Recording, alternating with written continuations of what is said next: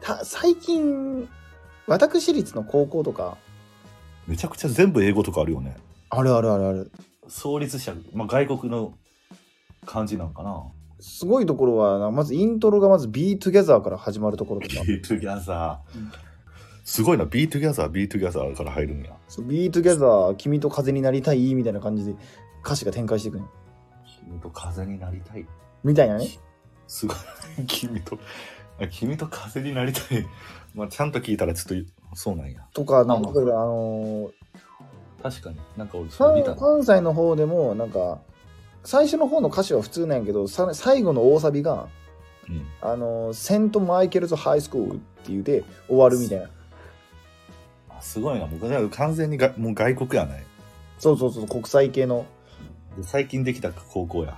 最近かまあそうなんかなとはそのなんでこんな効果に詳しいかっていうとその高校野球で強いところって効果歌うやん、高校野球好きやもんな、風紀委員。でその時にやっぱりその印象的な効果耳に残んのよああああ、たもんなとかそのき君がいれば夜を越えて銀河になれるっていうですごいな。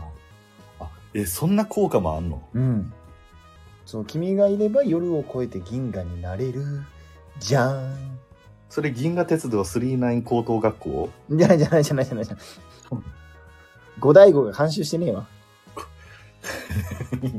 総監督五大五ではないん竹川秀之さんはやってないね。いやってない学校運営には。そうなのね。ノーマークライという高校もあるか な総監督 D51。今日よう出るけ ど。 D51 大附 属 ?D5 大、D5 大 D5? D5。なんか工業大学もそういう感じあるから、ね附。属の中京大中京みたいな。その D5、D51 大学附属 D51 高校。本日もお聞きいただき、ありがとうございました。